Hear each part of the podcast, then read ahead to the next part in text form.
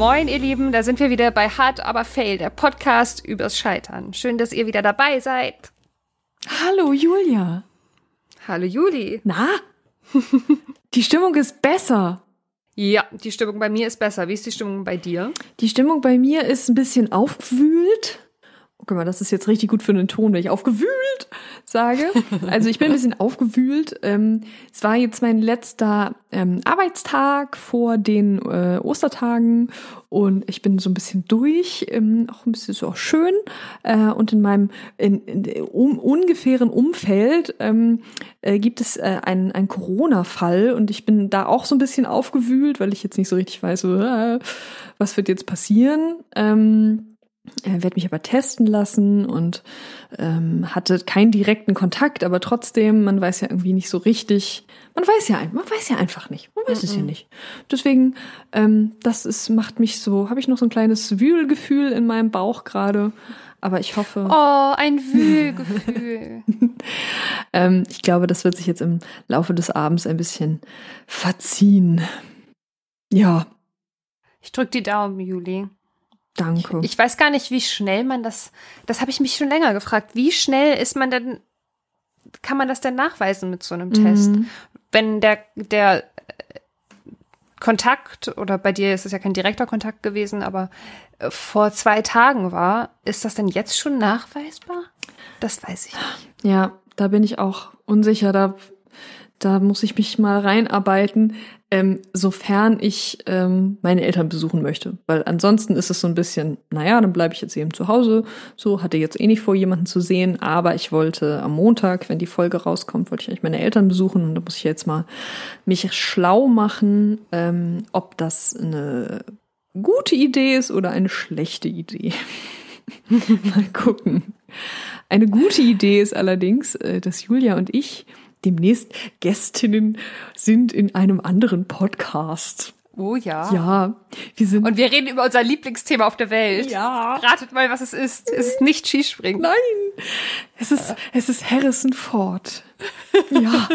Wir werden mit dem Podcast Filmsnacks mit Dennis Dirksen und Sascha Matzen werden wir über Harrison Ford sprechen. Ich kann es nicht erwarten. Hm, das wird ganz schön toll. Also ich meine, ich glaube, es wird eine totale Herausforderung, wie wir vier super enthusiastische Harrison Ford Fans äh, koordinieren, dass jeder mal zu Wort kommt. Ja, aber wir müssen es zum Glück nicht schneiden, deswegen ist es mir auch egal. Eiskalt, wir geben wir die Verantwortung ab. Wenn ihr den Podcast hören wollt, den werden wir natürlich auch auf unseren sozialen Medien dann posten, wenn der released ist, falls ihr uns ähm, mit zwei Herren über Harrison Ford reden hören möchtet. Ich meine, wer will das nicht? Ja, klar. Wir haben heute zu Gast Beatrix Brunschko. Sie ist Schauspielerin, Regisseurin und Dozentin an der Uni Graz, äh, wo sie im Bereich äh, Schauspiel auch Improvisationstheater unterrichtet und weltweit auch noch äh, Improvisationstheater unterrichtet. Auch ich bin schon mal in den Genuss gekommen und da werden wir ganz viel drüber sprechen. Scheitern, improvisieren und weibliche Schauspielerin sein. Ehrlich gesagt ist das auch ein Thema. Also viel, viel Spaß. Viel Spaß!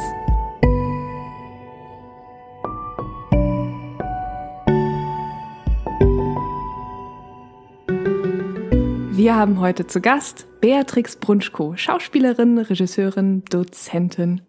Hallo Beatrix, schön, dass du da bist. Hallo. Hallo Beatrix. Beatrix, Trix, Trixi, was ist dir lieb? Trixi, bitte. Ja, so machen wir's. Die Trixi. Ich stell dich mal kurz vor. Wenn ich totalen Quatsch erzähle, unterbrichst du mich und schreist laut, dass das äh, Quatsch ist, was ich erzähle. Okay. Hervorragend. Ähm, geboren ist sie in Graz in Österreich und äh, lebt da auch heute noch. Sie ist seit 1990 Ensemblemitglied äh, des Theaters im Bahnhof in Graz, ähm, wo sie als Regisseurin und Schauspielerin arbeitet und seit 2000 auch die künstlerische Leitung des Improvisationstheaters innehat. Ähm, 2002 hat das Ensemble den Nestroy-Theaterpreis gewonnen für die Produktion LKH, eine Theaterserie. Habe ich das richtig gesagt? Ja, Landeskrankenhaus, LKH. Land Ah, stimmt, da hast du mir im Vorgespräch drüber erzählt. Mhm. Ähm, seit 2002 unterrichtet sie auch Schauspiel, Improvisation, Ensemblearbeit sowie Rollen- und Szenenstudium an der Universität für Musik und Darstellende Kunst in Graz. Sie ist äh, seit 2004 Ensemblemitglied des internationalen Impro-Kollektivs The Orcas Island Project und wenn sie nicht gerade in Österreich ist und wenn nicht gerade Corona ist, dann bereist Trixie Europa und die Welt, um da zu spielen, um zu unterrichten. Jetzt gerade tut sie das äh, vor ihrem Bildschirm und ist auf allen möglichen internationalen äh, Events unterwegs im Bereich Impro, aber halt eben vor dem Computer. Ähm, sie dreht auch eine ganze Menge und war zum Beispiel im Finst Das finstere Tal zu sehen, Soko Donau, Aktenzeichen XY und in dem Film Drei Freunde, zwei Feinde, der jetzt eigentlich im Kino laufen sollte, wenn nicht gerade Corona wäre. So. äh, Trixie ist im Bereich des Improvisationstheaters eine ganz große Hausnummer, sag ich mal. Und auch ich bin schon 2019 in den Genuss gekommen und habe bei ihr den ganz tollen Workshop The Power of the of Ants habe ich bei ihr belegt und habe ähm, hoffentlich ich habe ganz viel gelernt und das war sehr sehr spannend. und es war ein es war ein Traum. Ach, ja, das war schön. 2019 war alles noch, war die Welt noch in Ordnung. ähm, du, genau, wir haben jetzt, jetzt habe ich schon leider mehrfach betonen müssen, dass ja nun gerade Corona ist.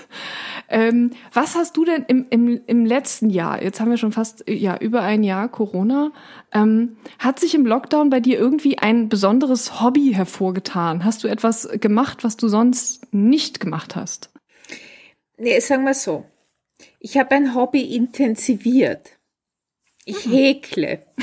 Ich cool. Ja, ich habe äh, ich habe zum Häkeln angefangen, wie ich das erste Mal zum Rauchen aufgehört habe, weil da kann man nämlich, also die Hände sind beschäftigt, man kann nicht rauchen und man kann nichts essen.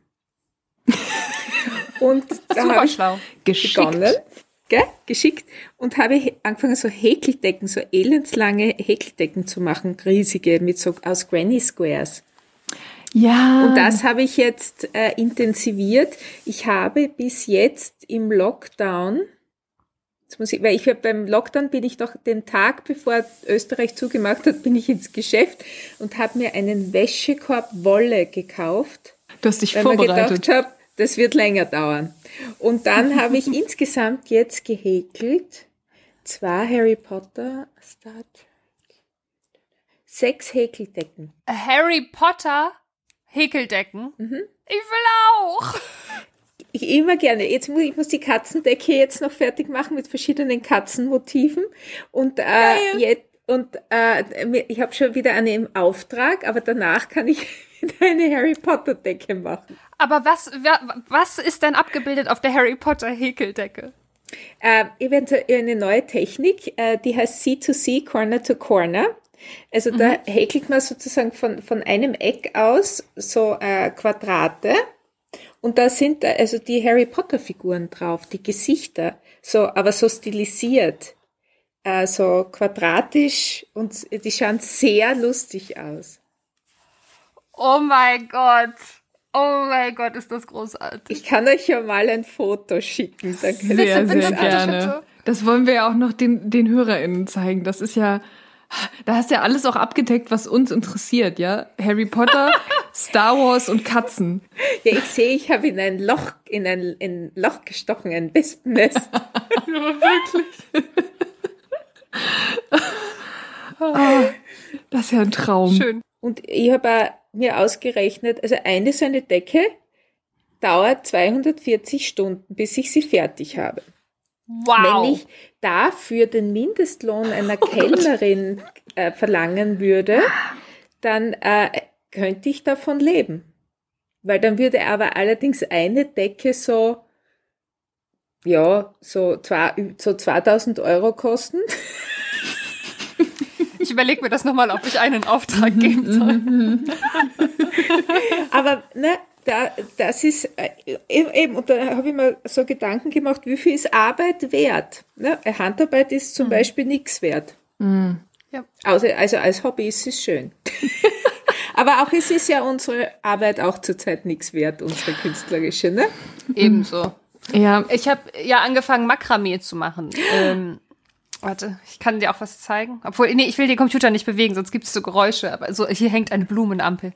Sehr schön. Aber ähm, ich war dann in einem Laden vor dem Lockdown. Das ist auch so eine Kette und da konnte man auch so Blumenampeln kaufen. Die waren nicht super aufwendig, aber schon, also waren ganz schön. Und ich glaube, die haben 15 Euro gekostet. Und dann habe ich mal hochgerechnet, wie viel ich für das Band, also für das Garn ausgebe und wie lange ich an so einer Blumenampel sitze. 15 Euro! Ich glaube, ich würde irgendwie 10 Cent pro Stunde verdienen oder sowas. Genau. Also unfassbar. Genau. Ja. Jetzt. So ist es leider. Und deswegen kaufen wir alle nur noch Secondhand-Klamotten, ne, Freunde? Ja. Ich versuche es, ich versuche es. So, ich jetzt versuche ich einen, ähm, einen, einen Übergang zu schaffen, den ich nicht hinkriege. Ähm, deswegen mache ich jetzt hier einfach mal den Bruch weg von der Handarbeit hin zum Theater. Ui. Ist ja auch, naja. Von der Handarbeit zum Handwerk. Hallo. Uh. So schön ist die Überleitung. Und deswegen mache ich diesen Podcast nicht alleine, sondern mit Julia, die einfach so geile Sachen kann. Ja. Trixie, du ähm, machst Theater in einem für mich total, an einem total spannenden Ort, ähm, nämlich das äh, Theater am Bahnhof in Graz. Äh, vielleicht könntest du den Hörerinnen mal vorstellen, was ihr da macht? Du hast es nämlich im Vorgespräch zeitgenössisches Volkstheater genannt. Ähm, was bedeutet das für euch? Äh, das bedeutet für uns, dass wir Theater machen, das immer mit uns zu tun hat, also mit uns manchmal sehr persönlich, aber meistens mit, der, mit Graz und mit äh, den Menschen in der Stadt und was in der Stadt gerade los ist und im weiteren Sinne auch dann mit Österreich, wo wir herkommen. Äh, wir machen recht politisches Theater, aber wir versuchen es so zu machen, dass, äh, dass man es leicht nehmen kann und äh, sich gern anschaut, äh, damit man was mitnimmt. Und wir entwickeln unsere Stücke immer aus Themen, die wir halt finden, die um uns herum sind. Und äh, wir sprechen viel mit Leuten, wir machen viele Interviews, wir recherchieren viel in bestimmten Feldern. Äh, also zum Beispiel, weil ihr LKH angesprochen habt, also das war eine Krankenhausserie, die ist entstanden, weil einer unserer Musiker ist, ist Arzt im LKH gewesen, damals Turnusarzt, und hat uns immer wieder was erzählt. Und dann hat er selber mal gesagt, eigentlich könnte man da eine Serie draus machen. Und dann haben wir aus seinen Erlebnissen eine Serie gemacht eine Krankenhausserie zum Beispiel.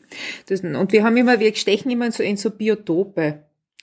Lehrerzimmer war zum Beispiel eine Produktion oder eine der letzten im Schauspielhaus. Also wir koproduzieren dann auch mit dem Schauspielhaus Graz. Oh Mann, ey, wenn du davon erzählst, ich krieg so Lust ins Theater zu gehen. Das hört sich nach so großartigen Projekten an. Und ich, diese Krankenhausserie, eine Theater-Krankenhausserie, wie genial ist das denn? Ich würde mir jede Folge angucken. Mega ja. geil. Die war schon auch sehr cool. Die haben wir auch, also die haben wir, die haben wir damals in unserem kleinen Theater am Lendplatz, haben wir ein kleines Theater gehabt, gespielt und sind dann vom Schauspielhaus Graz angesprochen worden, ob wir das nicht äh, auf ihrer kleinen Bühne machen wollen und die Ensembles mischen. Das war die erste, erste äh, Zusammenarbeit mit dem Schauspielhaus Graz. Und das haben wir dann gemacht auf der Probebühne und dann sind wir auch mit dem hinuntergesiedelt ins große Haus, nachdem das so erfolgreich war. Das war sehr cool. Geil. Ihr habt oh, ja, Sehnsucht. Ja. Ihr habt ja, als ihr angefangen habt, ne, so, ist das richtig um 1990 rum? Ja.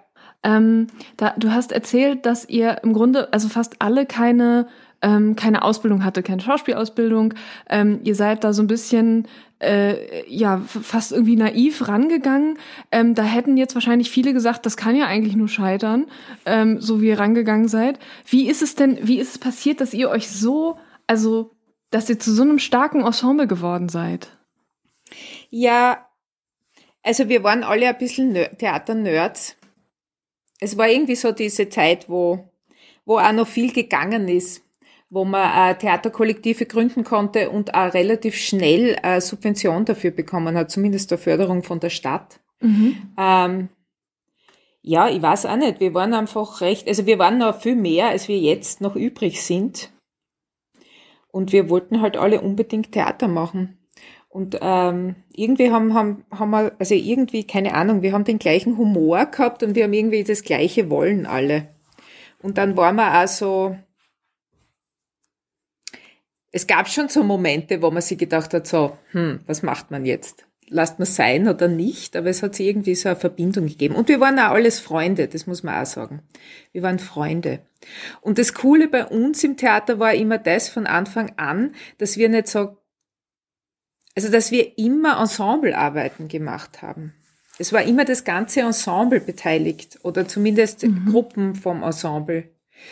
Und also es gab nie so ein Vier-Personen-Stück und die anderen. Äh, doch, aber dann, dann gab es auch ein anderes Vier-Personen. Also es okay. war, mhm. es war uns immer wichtig, dass alle gleich viel Arbeit haben, gleich viel zu tun haben und dass man immer gemeinsam etwas entwickelt. Also man hat dann schon eine Regie, aber wir haben immer Arbeitsweisen gefunden, wo jeder beteiligt ist dran in irgendeiner Form. Also eine, zum Beispiel A-Produktion, wo man es auf die Spitze getrieben hat, das hat geheißen Alkohol. Ähm, das haben wir nur dreimal gespielt vor Weihnachten, vor, das war schon im, am Landplatz, also muss es irgendwann um 96 da rum sein, wo wir gesagt haben, wir geben uns eine Woche Zeit, es gibt keine, es gibt keine Regie. Es gibt niemanden, der bestimmt. Und in einer Woche gehen wir auf die Bühne und es geht um Alkohol. Und das war ein bisschen so eine legendäre Produktion, weil die war wirklich, also ich, ich finde sie sehr, ich finde, die war total cool, aber wir haben gesagt, wir, spiel, wir spielen es nur dreimal. Und das war so, also wie das, wir haben wirklich versucht, dass niemand bestimmt, sondern dass alles aus dem Kollektiv heraus entwickelt wird. Das war sehr interessant, da waren wir jeden Tag, da haben wir, glaube ich, immer den ganzen Tag gearbeitet und nachher und am Abend viel getrunken. Das war ja auch das Thema. Für die Recherche natürlich. Die Recherche. Ja. Aber ah, genau. bedeutet das dann, dass ähm, eure Theaterleitung, weil ihr jetzt als Freunde zusammen das Ensemble gegründet habt, auch so kollektiv funktioniert? Ihr entscheidet alles zusammen, was für Stücke funktionieren und was ihr spielt und wer dazukommt und so? Ja und ja und nein. Das ist eine Zeit lang gut gegangen, dann haben wir gemerkt, also nur die, die ganze Zeit dieses Kollektive und die ganze Zeit, es ist einfach furchtbar anstrengend, wenn immer alle mitreden. Mhm. und es ist dann auch wirklich teilweise dann, also wir haben uns dann eine Geschäfts-, also Geschäftsführung gegeben und eine künstlerische Leitung. Am Anfang war es so eine Gruppe, die Sechsergruppe hat es damals geheißen.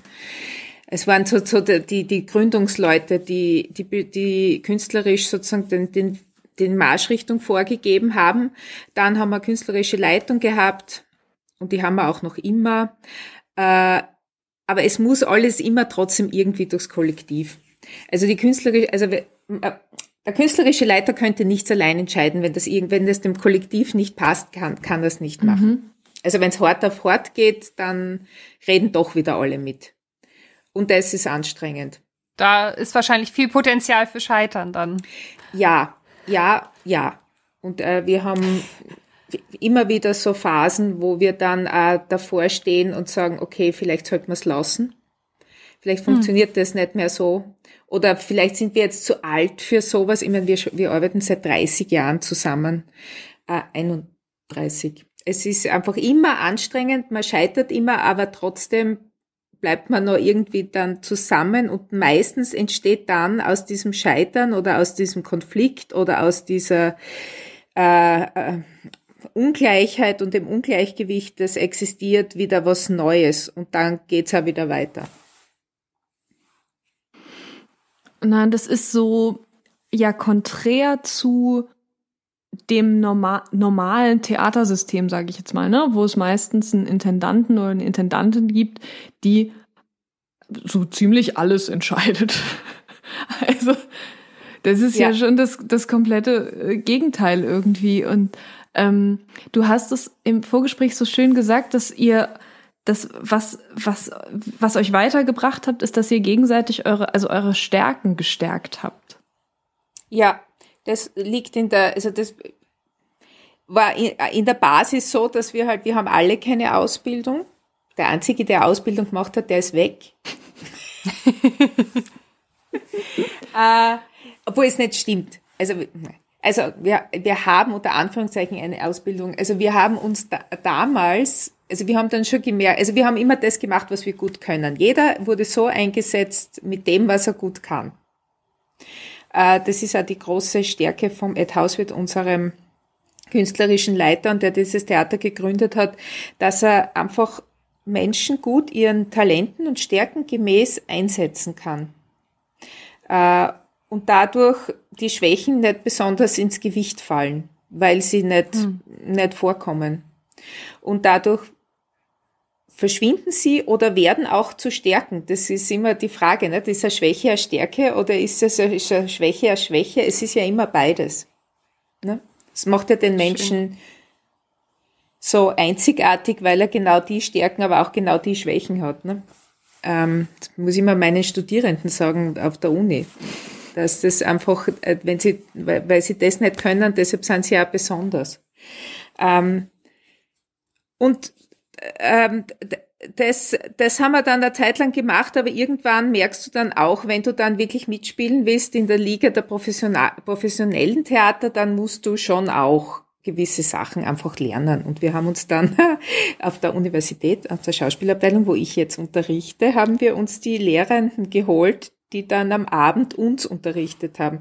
Wir, die es nie auf eine Schauspielschule geschafft haben, haben dann halt, ich habe so Guerilla und Guerilla-Studium war das dann. Ach, geil. Äh, wir haben die Sprecherzieher und, äh, und, und die äh, Szenenlehrer und so weiter, die haben wir natürlich auch bezahlt. Also wir haben bezahlt dafür. Die haben uns halt dann unterrichtet. Was ich daran an der ganzen Geschichte so bewundernswert finde, ist, ähm, also ich habe ja auch an Schauspielschulen ganz viel vorgesprochen. Ich habe dann auch eine Ausbildung gemacht. Aber dieser Weg, ähm, an eine Schauspielschule zu kommen, war super schmerzhaft und langwierig für mich. Und dass ihr das, äh, oh, ich finde das so geil, diese Selbstermächtigung zu sagen, wir haben Bock und wir holen uns die Leute, auf die wir Bock haben und lassen uns dann ausbilden. Ich muss nicht warten, dass die fucking Ernst Busch mich annimmt, sondern ich hole mir die Leute, auf die ich Bock habe. Das ist so geil. Ich bin nie auf so eine Idee gekommen. Ich finde das unfassbar mutig und cool. Ja, aber ich glaube, alleine wären wir es auch nicht. Ich glaube, das war das, das, dieses Kollektiv. Also, dass wir einfach so viele waren. Ja. Dann, dann machst du sowas. Alleine traust mhm. du dir das, glaube ich, nicht. Oder, oder was machst ja. du auch alleine? Ja. Das ist ja dann auch das, wo ich meine Studierenden dann immer ermutige oder wo unsere Schule, sagen wir mal so, das Profil unserer Schule in Graz, also der Kunstuniversität Graz, ist, das, dass wir versuchen, unsere Schauspielstudierenden nicht zu Schauspielern auszubilden oder SchauspielerInnen, sondern zu eigenständigen Künstler und Künstlerinnen, die natürlich im Zentrum das Schauspielstudium haben, aber wir wissen ja alle, wie der Markt ausschaut für äh, junge Schauspielabsolventinnen, äh, vor allem für die Frauen. Äh, na, wenn man Glück hat, kriegt man Engagement für zwei Jahre und dann steht man auf der Straße, weil dann kommen die Nächsten. Ne? Die gerade frisch aus der Schule kommen. Ne? Und was macht man dann? Dann kann man äh, weiter, man geht weiter vorsprechen, äh, man wird, man kriegt man meistens nur Stückverträge, aber irgendwann, also man kann jetzt verzweifeln oder man kann sagen, okay, aber ich will Theater machen. Theater machen ist ja nicht gebunden an ein Haus. Äh, und wie mache ich das? Ne? Und wenn ich dazu ausgebildet bin, äh, zu sagen, ich will etwas erzählen und ich habe diese Mittel, und diese Visionen, dann kann ich das natürlich leichter machen, als wenn ich nur dazu ausgebildet wäre, äh, werde einem ein, ein, einem Schau ein Schauspieler zu sein und einem Regisseur ähm, äh, Material zu liefern, mit dem er ein, eine Inszenierung baut. Ich glaube auch, das ist diese die Kraft der Gruppe. Ja. Dass, dass man sich das, dass man sich die Dinge traut und also ich kenne das selber, dass man das nur anpackt, ich bin wahnsinnig schlecht darin, Dinge alleine zu machen. Ja, ja, weil ich bin eine Ensemble-Schauspielerin. Ich war immer im Ensemble. Also ich bin furchtbar alleine. Äh, und dann natürlich, wenn du Impro machst, noch dazu, weil in der Impro brauchst du ja die anderen. Du kannst ja, also man kann schon alleine ein Solo-Impro machen, aber es interessiert mich jetzt nicht besonders, mit mir selber zu spielen. Ähm,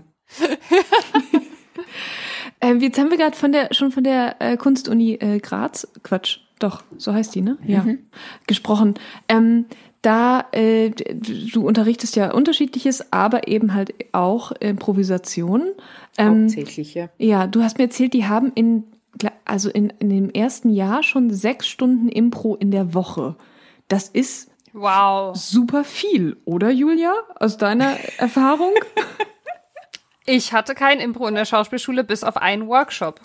Also, Und jetzt gibt's da sechs Stunden. Wie, was würdest du sagen, äh, macht, wie macht das Improvisieren deine Schauspielstudierenden besser? Besser als ein blödes Wort. Was, wie verändert es sie? Also besser weiß ich jetzt nicht. Äh, Sie haben einfach sechs Stunden in der Woche Zeit herauszufinden, wo, ihr, wo Ihre Grenzen sind, äh, wo Sie dran stoßen und wie Sie sie überwinden. Und, so, und äh, haben auch sechs Stunden in der Woche Zeit zu scheitern und frustriert zu sein. äh, und das aber möglichst äh, in einer, also in einem geschützten Rahmen, wo das nichts macht, weißt du? Also dann ist man halt frustriert und dann, weil man was nicht kann oder weil, ja, und dann ist ja, es hat ja niemand gesehen außer wir.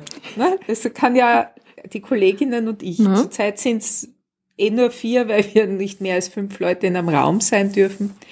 Ähm, und für mich ist es, und da sind wir bei den Ameisen, die Macht der Ameisen, wenn ich sozusagen, wenn ich mich den anderen übergebe in der Improvisation und mich denen überlasse und sozusagen anschließe und nur und denen folge und dem, dem folge, was die anderen tun, dann lerne ich neue Seiten in mir kennen, weil dadurch, dass ich nicht das mache, was ich immer mache, sondern immer das, was die anderen machen, erweitere ich mein Potenzial. Und komme auf körperlich, stimmlich, fantasiemäßig, auf alles Mögliche drauf, auf das ich alleine nie im Leben draufkomme. Jetzt, ähm, ich merke gerade, dass wir, wir drei natürlich alle wissen, worüber wir sprechen. Stimmt, Ähm, aber das ist sonst niemand, gell? aber vielleicht nicht alle Hörerinnen. Magst du vielleicht einmal erklären, was, was passiert im Unterricht äh, an einer Schauspielschule, wenn man Improvisationsunterricht hat? Ha, das ist lustig. Ähm, bei mir im ersten Semester, es ist bei mir immer viel, im ersten Semester wird keine Szene gespielt. Zum Beispiel. Wir improvisieren keine Szenen, sondern wir äh, improvisieren mit Rhythmus, mit Geschwindigkeit, mit dem Raum, mit unseren Körpern, mit unseren Stimmen äh, und schauen mal, was da so alles da ist. Und, und mit unserem persönlichen Material, mit unseren persönlichen Geschichten und Lebensläufen. Die stehen im Zentrum. Äh, und da improvisieren wir, indem wir zum Beispiel, das hat dann dafür wieder mit Bewegungsimprovisation zu tun, äh, in einem Raum gehen und das so gehen, wie die anderen gehen und aus diesen Bewegungsmustern heraus entwickeln sich neue neue Bewegungsmuster und, und so weiter und so fort. Und in der, im zweiten Semester fangen wir dann an, uns szenisch zu begegnen, äh, mit, äh, in, miteinander in Beziehung zu treten und Beziehungen zu erforschen und zu erspielen. Und dann irgendwann einmal halt dann mit, auch mit vorgestellten Figuren.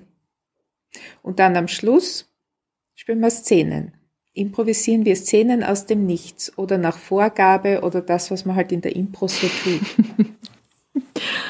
Und das wird ja auch in einer Prüfung abgerufen, abgefragt. Da Ja. hast du davon erzählt, dass das meistens nicht so gut ist. Ja, ist meistens ganz schlecht. äh, also oh, die, ganz viele Studierende hören jetzt hoffentlich zu. ja, aber Sie wissen es eh. Ähm, nur der erste, jetzige erste Jahrgang weiß noch nicht, dass er Von ganz ihrem schlecht Glück. sein wird bei der Prüfung. ähm, na, bei uns ist die erste Diplomprüfung immer am Ende des ersten Studienjahrs und da gibt's eine Präsentation aus allen zentralen Unterrichtsfächern. Also wir sehen eine Präsentation im Fach Bewegung, im Fach äh, äh, Stimme, Sprache und äh, im Fach Rolle, Szene und im Fach Ensemble Improvisation. Und es ist immer lustig. Sie sind dadurch, dass sie, auf einmal heißt, es ist eine Prüfung und eigentlich braucht man nur das machen, was man immer macht, aber es ist plötzlich eine Prüfung und dann kriegt man eine Note, was ich immer so absurd finde. Ne, Schauspiel benoten. Ähm, und dann erhöht sich dieser Druck und auf einmal geht, also sind alle im Kopf und wollen gut sein und wenn man gut sein will, dann ist man immer schlecht. Und es passiert, also ich sage jetzt mal, also es sind nicht alle gleich, aber es scheitert immer in irgendeiner Form. Und es ist immer äh, also lustig anzuschauen und ich habe mich müssen wirklich, ich muss mir ja noch immer, weil dann war, am Anfang haben wir gedacht, okay, das fällt jetzt auf mich als Lehrende zurück, ne? Weil äh, die sind einfach nicht gut. Die hören sich nicht zu, äh, die blockieren, die äh, spielen irgendwas, was überhaupt nicht da ist. Äh, sie, sie schauen sich nicht an, das ist immer das Schlimmste. Sie schauen sich nicht an, sondern jeder rennt schon herum mhm. und macht irgendwas Besonderes. Ähm, und meistens streiten sie nur auf der Bühne. Ne? Meistens sieht man nicht ihre Figuren miteinander einen Konflikt austragen. In Wirklichkeit sieht man die Schauspieler, die streiten, was sie jetzt spielen werden. Ne? Spielen wir das, ja. was ich will, oder spielen wir das, was du willst? Und das wird da über die Figuren stellvertretend verhandelt. Und das ist immer sehr uninteressant. Ähm, äh, und dann sitzt sie dann immer so da und denkt mir, ja, hilft nichts, sie müssen ja mal alleine. Ne? Ich dann müssen sie so mal durch. Ja. Dann müssen sie mal durch. Ja, müssen sie mal durch. Und nachher sind sie immer sehr geknickt. Weil dann frage ich immer, und, was glaubt ihr für Wort? Und alle so, wir fahren ganz schlecht. Und ich, ja, stimmt, stimmt, das war furchtbar. Aber deshalb kriegt sie ja auch kein Be Es ist völlig egal wegen der Note. Ähm, das ist immer sehr lustig. Und eben, dass ich, ich muss das auch aushalten. Und das ist für mich so ein wichtiger Moment, dass man das aushält. Dass man das aushält, dass was nicht funktioniert. Und dass man das aushält, dass öffentlich etwas nicht funktioniert. Vor allem in der Improvisation, weil Impro ist ja nichts Geprobtes, sondern Improvisation ist ein Prozess eines Vorgangs, eine Entwicklung, wo Menschen in der Live-Improvisation dabei zuschauen, wie du etwas erforscht. Und dann es ist nicht immer erfolgreich. Es ist streckenweise erfolgreich, dann wieder mal nicht, dann wird es wieder erfolgreich. Es ist ja immer so auf und ab. Ne? Mhm. Und das muss man aus, aushalten lernen. Weil nur wenn man, so, wenn man das aushalten kann, kann man auch offen auf einer Bühne stehen. Weißt du, was ich gerade gedacht habe? Wenn die jetzt diese Erfahrung haben, die Studierenden von wir sind jetzt hier total gescheitert und die Dozentin kommt auch und sagt, ja, ihr wart richtig schlecht. Aber dann passiert ja gar nichts Schlimmes. Ja. Dann, dann, dann, dann steht das so da, aber okay, weiter geht's. Ihr seid trotzdem alle noch auf der Schauspielschule, ihr seid trotzdem alle noch toll, ja, so. Ja, eh. Und, da, und dadurch baut sich ja dann dieses, oh Gott, ich muss unbedingt gut sein ab, weil man jetzt eine Erfahrung gemacht hat, wo man gemerkt hat, ah, auch wenn ich nicht total gut bin, ist auch alles okay. Finde ich super. Finde ich ja. eigentlich eine perfekte Erfahrung. Ja, weil das ist ja das Nächste, was ich Ihnen oft sage und auch mir manchmal sage.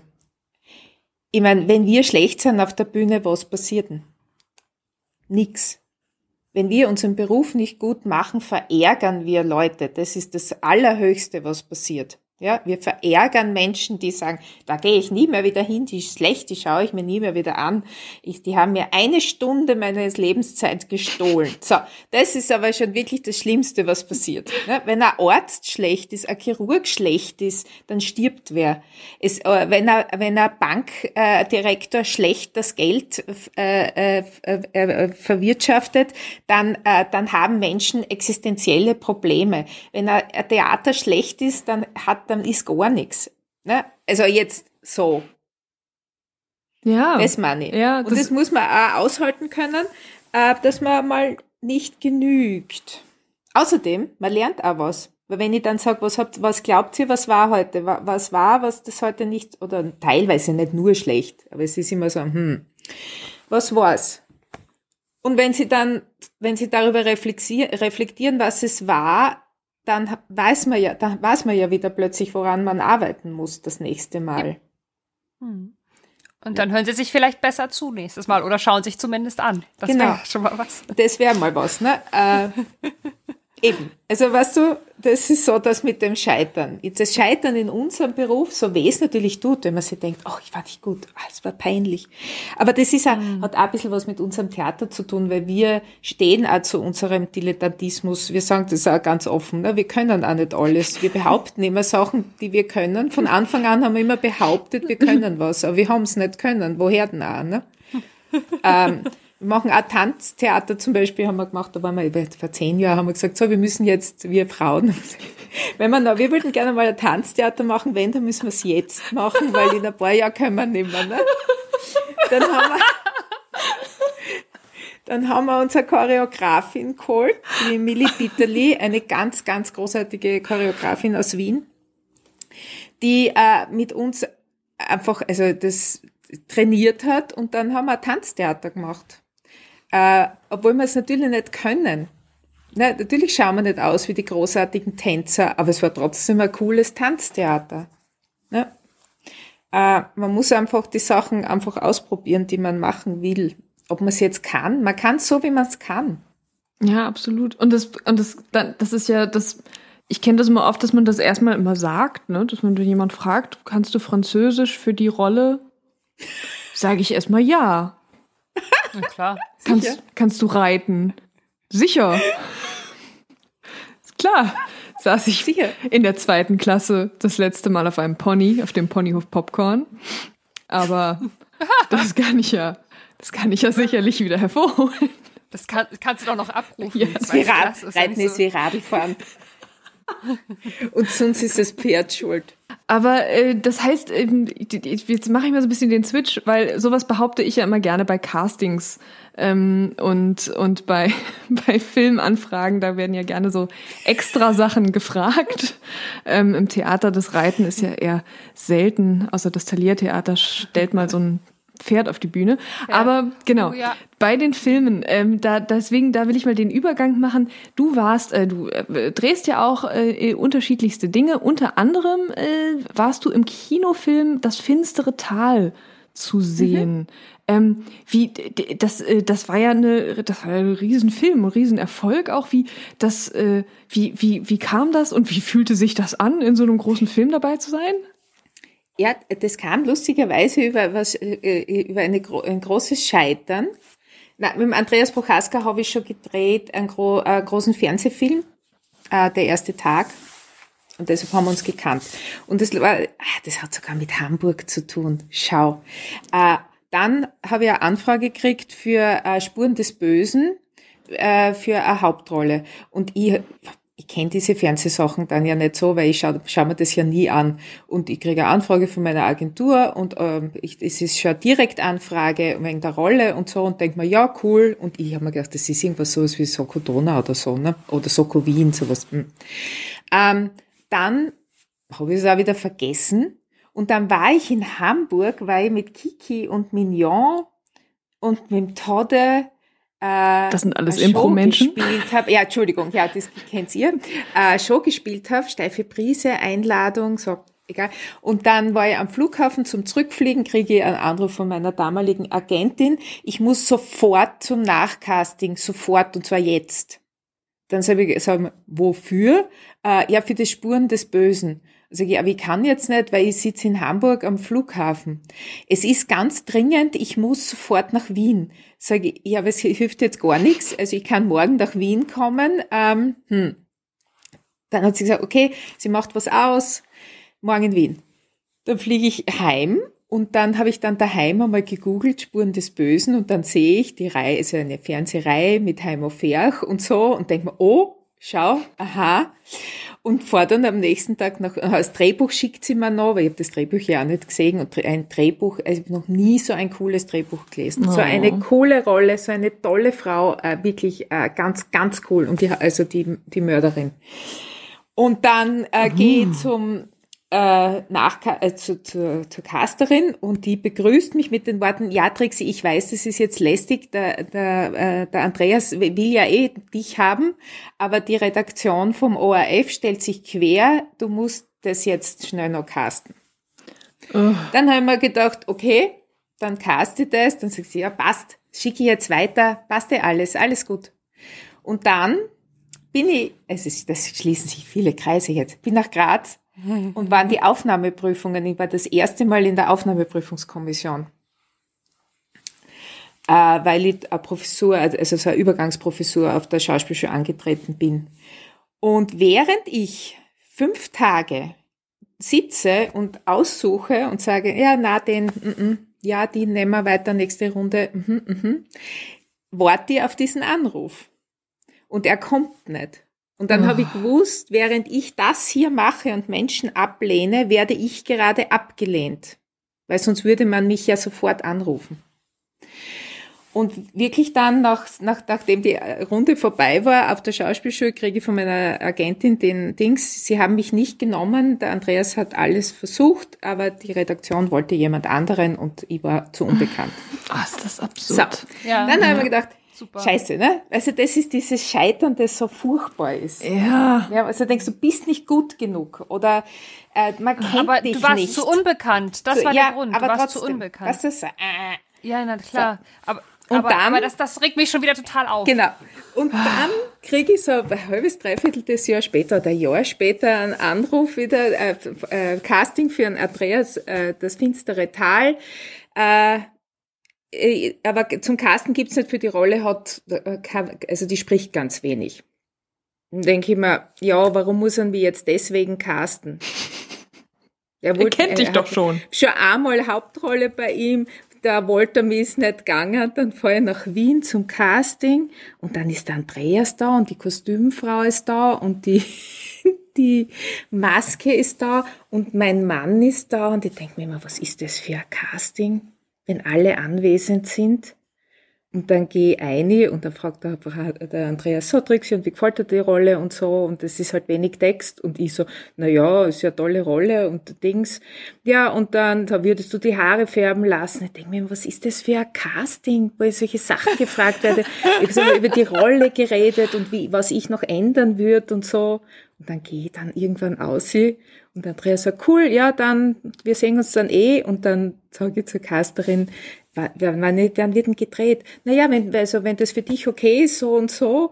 Und ich sage immer, was ist das? Bin ich jetzt genommen? Und sagt sie, ja sicher, du bist ja schon längst besetzt. Und ich sage, aber ich glaube, das ist das oh. Casting. Oh. Und ich, ich glaube, also ich glaube, dass das sozusagen der Andreas war sozusagen sein, der Ausgleich für die Spuren des Bösen, dass er mich da einfach besetzt hat, weil im Kino ist es leichter, weil du keine Redaktion über mhm. dir hast. Ne? Mhm. Und so bin ich zu dem Film gekommen. Das war jetzt ganz lang geredet, gell? Aber es war ganz viel Scheitern auch dabei. Und dann hast du, also dann bist du bei diesem großen Film dabei und war und und dann ist, dann denkt man ja eigentlich, jetzt jetzt geht's los. Jetzt geht's los. Ja, jetzt genau. ist da, jetzt ist aber der Stein im Rollen ins Rollen gekommen. Und ja. und was ist dann passiert? dann war nix. Dann habe ich drei Jahre nix gedreht.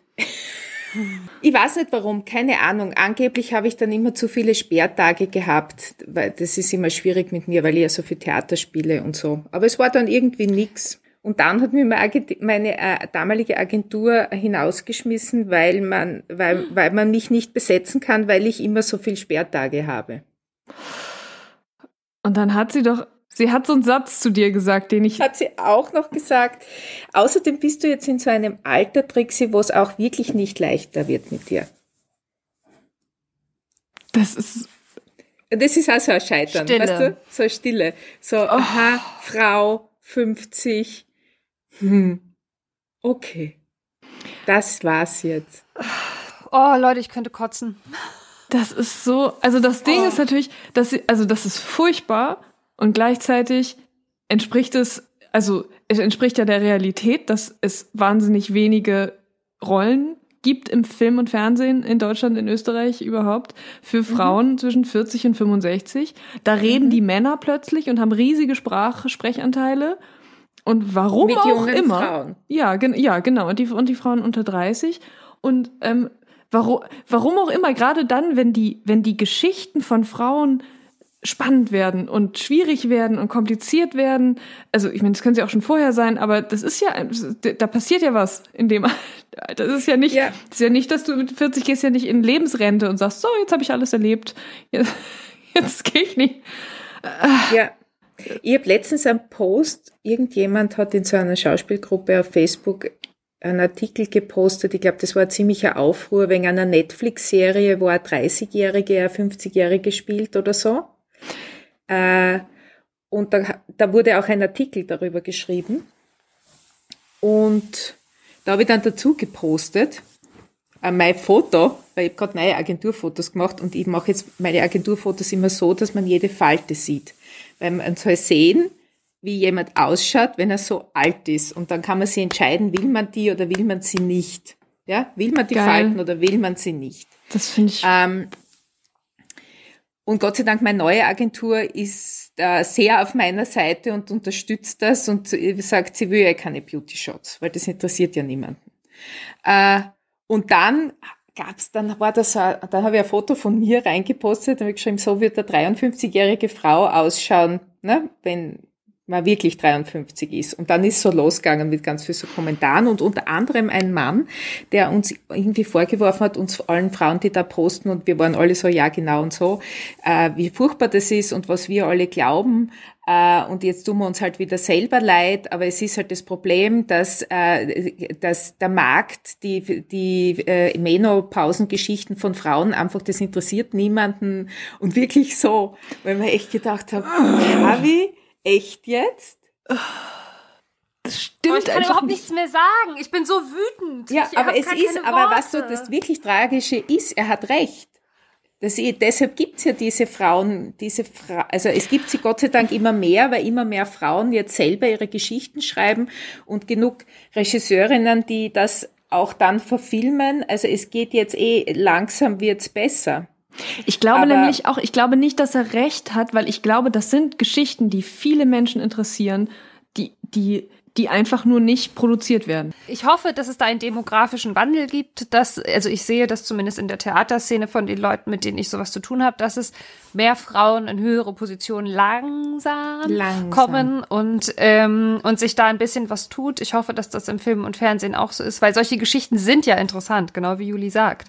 Also, äh, also es, die sind ja interessant. Es sind halt nur alles irgendwie 60-jährige Männer, Entschuldigung, heterosexuelle weiße 60-jährige Männer, die in den Entscheidungspositionen sitzen ja. und äh, die einfach keinen Bock haben, über die Leben von ihren Frauen was zu hören, die zu Hause sitzen, während sie eigentlich ihre Assistentin vögeln. Okay, ganz viele Klischees auf einen Haufen. Ja, warum Sorry. nicht? Wir dürfen auch mit Klischees um uns werfen.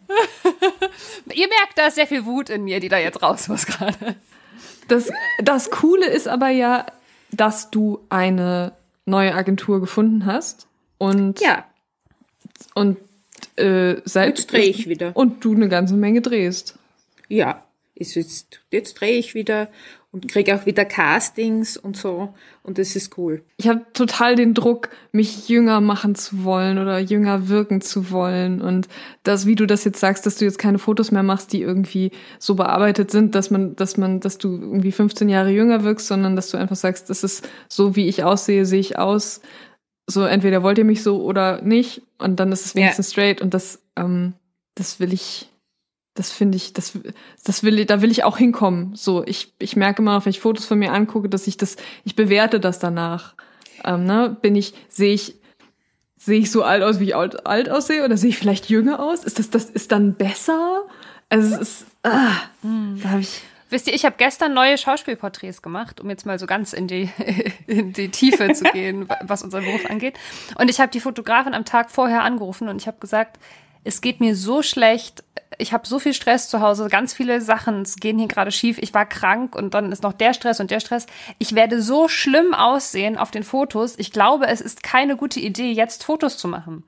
Und sie so, okay, nee, du kommst dahin, wir machen das, wir gucken mal, was passiert. Und wenn du es scheiße findest, nehmen wir die halt nicht, fertig.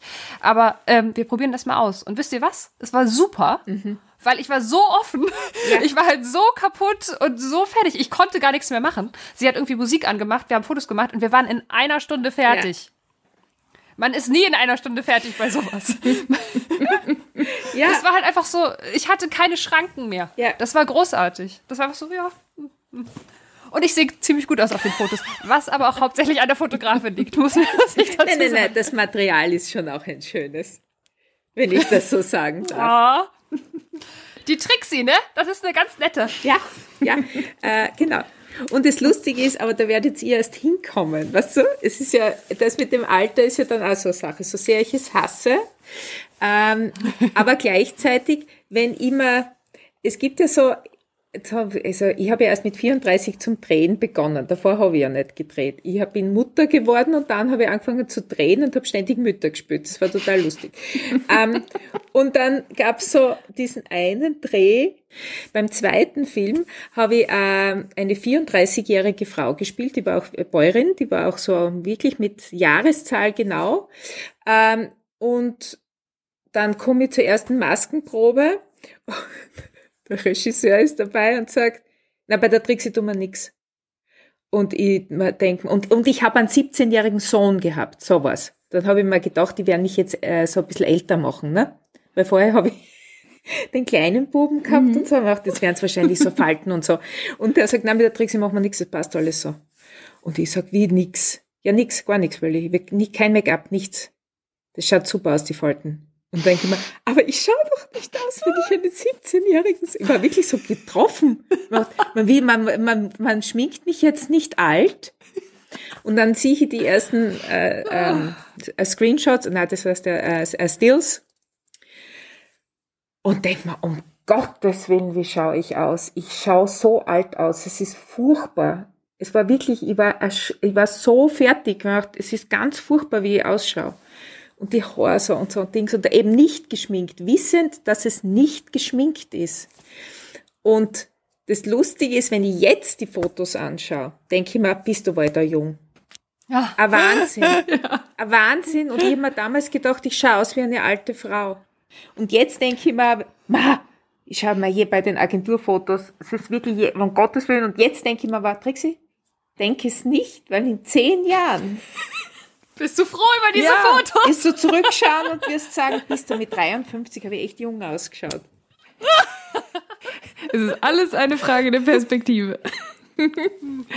Trixie, vielen lieben Dank für dieses Bitte. wunder, wunderbare Interview. Ähm, an dieser Stelle ähm, äh, können unsere Gäste immer noch mal ähm, etwas platzieren, für etwas Werbung machen, ah, etwas ja. groß machen. Ähm, was äh, gibt es da etwas, was du in die Welt rufen möchtest? Ja, ich möchte in die Welt rufen, dass ich am Ostermontag um 18 Uhr die vorerst letzte, sagen wir so, das Staffelfinale der Serienjunkies online spiele äh, wo Jacob Bennigan und ich äh, in, durch Zoom in die Wohnzimmer von unseren Zuschauern hineinschauen und unheimliche Geschichten in ihre Wohnzimmer hinein erzählen. Oh. Und äh, das spielen wir jetzt schon seit November. Wir wollten es eigentlich nur bis Weihnachten, weil dann hat es geheißen, ist der Lockdown. Nach Weihnachten dürfen wir auf die Bühne. äh, äh, genau, wollten wir das also so bis Weihnachten machen. Äh, jetzt äh, spielen wir es bis Ostern. Jetzt reicht's aber. Wir machen jetzt mal Pause und spielen immer am Ostermontag um 18 Uhr noch einmal die Serien Junkies online. Ähm, unheimlich. Und unter www theater-im-bahnhof.com kann man die Karten bestellen. Super. Also Leute, wenn ihr das jetzt gehört habt, an dem Abend von dem Erscheinen dieser Folge bitte auf www.theater-im-bahnhof.com gehen. Wir tun das natürlich in die Shownotes, da könnt ihr direkt draufklicken und, ähm, und euch gruseln. Ja. Vielen lieben Dank, liebe Trixie. Ich danke euch. Das war ein großes Vergnügen, danke. mit euch gesprochen zu haben. Ebenso.